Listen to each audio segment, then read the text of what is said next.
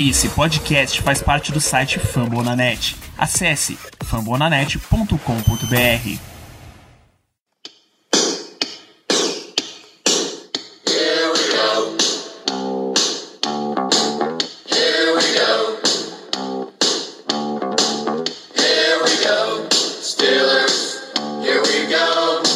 Pittsburgh's going to the Super Um bom dia, boa tarde, boa noite para você, cara amigo ouvinte. Está no ar mais um episódio de No Terrão, episódio 16. Vamos para a segunda parte, podemos dizer, do nosso acompanhamento do Training Camp 2021 do Pittsburgh Steelers. Meu nome é Ricardo Rezende e eu estarei com vocês por aqui hoje. Nessa presente data que estamos gravando no dia 28 de julho de 2021, quarta-feira.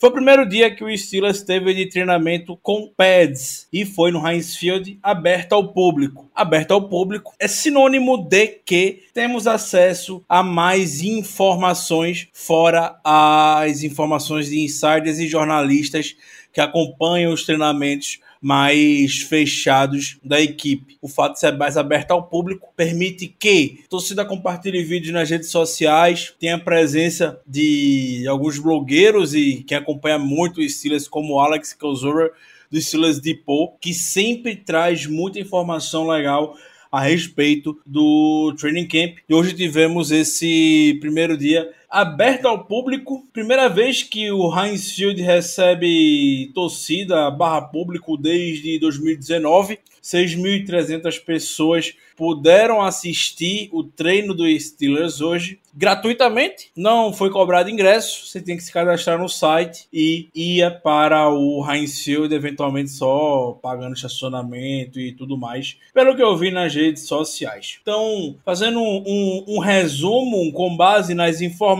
que tivemos acesso hoje a respeito do, do, do treinamento, novamente, informações que vimos de relatos do Alex Kozora do Steelers Depot e do Nick Farabaugh, também um blogueiro que acompanha o Pittsburgh Steelers. Ambos sempre dão ótimos insumos, de forma bem completa, diria, com relação à, à equipe, principalmente o, o Alex Kozora. O que eu vou falar não necessariamente está em ordem cronológica dos fatos dentro do treinamento, com base meramente para facilitar aqui, fazer com que esse conteúdo chegue mais rápido para você com as observações que fomos vendo ao longo, da, ao longo do dia e postando no nosso, nosso Twitter.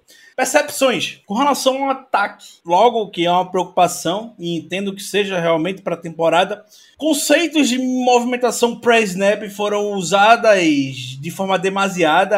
É o esperado, é o estilo de ataque do Matt Canada e se confirmou. O time utilizou play action. Big Ben saiu under center, não saiu shotgun como era padrão na época Randy Fit, né? Muitas variações no ataque, formações diferentes com dois running backs em campo, formação com dois running backs em campo pelo Alec, pelo que Kozora compartilhou, foi aquela formação pony onde fica o quarterback e um running back de um lado, outro running back do outro, literalmente. Então, esse tipo de jogada quem esteve em campo foi o Najee Harris e o Anthony McFarland, com o Anthony McFarland saindo para se movimentar no pré-snap. E aí fazendo um fake handoff ou pegando a bola e ele mesmo é, correndo, enfim, foi uma das, uma das variações que tivemos no, no ataque hoje. Temos play action, milagre, um play action no estilo assim, só acreditei porque vi vídeos. Esse play action foi com o Najee Harris, a defesa engoliu e o Pat Fremont estava sozinho no meio da defesa, fez a recepção com certa tranquilidade. Foi um dos primeiros lances que, que vimos hoje. Através de movimentações pré-snaps, ainda dando um destaque ao ataque, o Najee Harris conseguiu um avanço de cerca de 12 a 15 jardas. A OL conseguiu abrir um bom espaço para o jogador ter esse avanço de forma bem razoável. Porém, após isso, após esse lance, bom lance do ataque, a defesa passou a dominar mais o, o coletivo, o jogo coletivo. De, em nove tentativas, o ataque conseguiu 26 jardas em relato do Daily Dolay do DK Sports de Pittsburgh.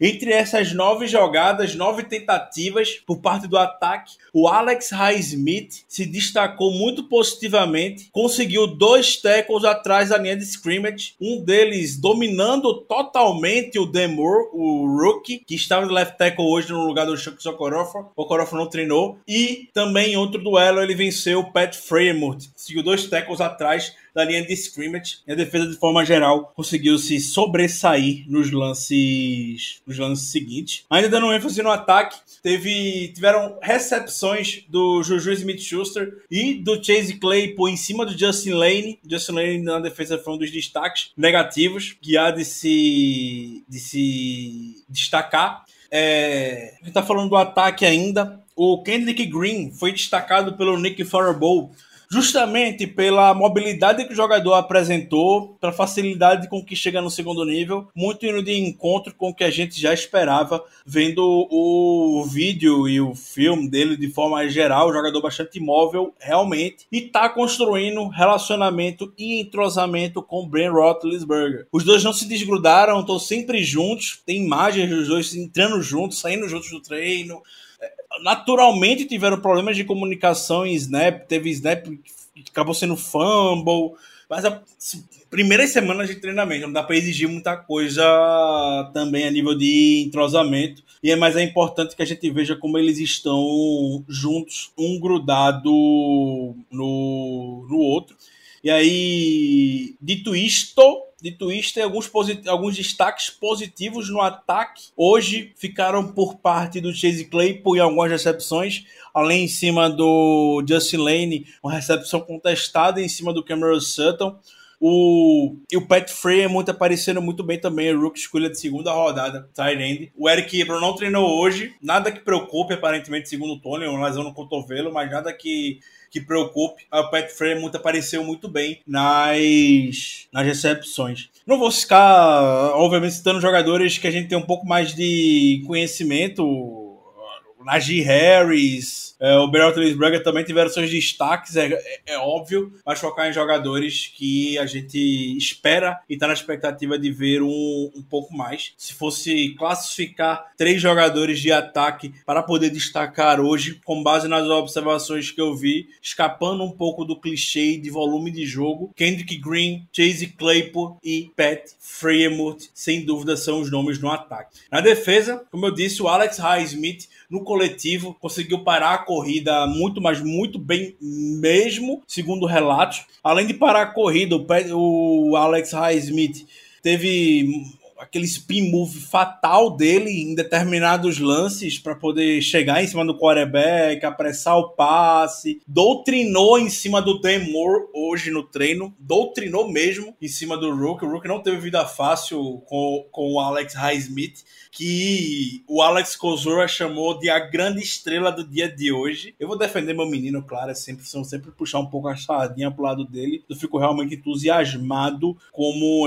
do que ele pode fazer nessa temporada. Outros jogadores de defesa que se destacaram hoje, o Ken Sutton e o James Pierre que o Sutton teve bo bons duelos com o Claypool, venceu uns, perdeu outros, normal. O James Pierre acompanha jogadores muito, mas muito bem em relatos do Nick Forabo. Faz aquele espelho com, com James Washington, com o Deontay Johnson. Muito bem. Vamos ver como é que ele vai se produzir isso em jogo, em campo mesmo. Foram destaques positivos. Devin Bush voltando ao campo hoje, ainda um pouco enferrujado, é claro. Muito tempo sem jogar, lesionou o joelho temporada passada. Teve seus lances, levou um touchdown do em uma recepção do Najee Harris. Najee Harris fez a recepção em cima dele. Marcos Allen estava distribuindo lapadas hoje, basicamente, dentro do treino. Forçou um fumble em cima do Anthony McFarland.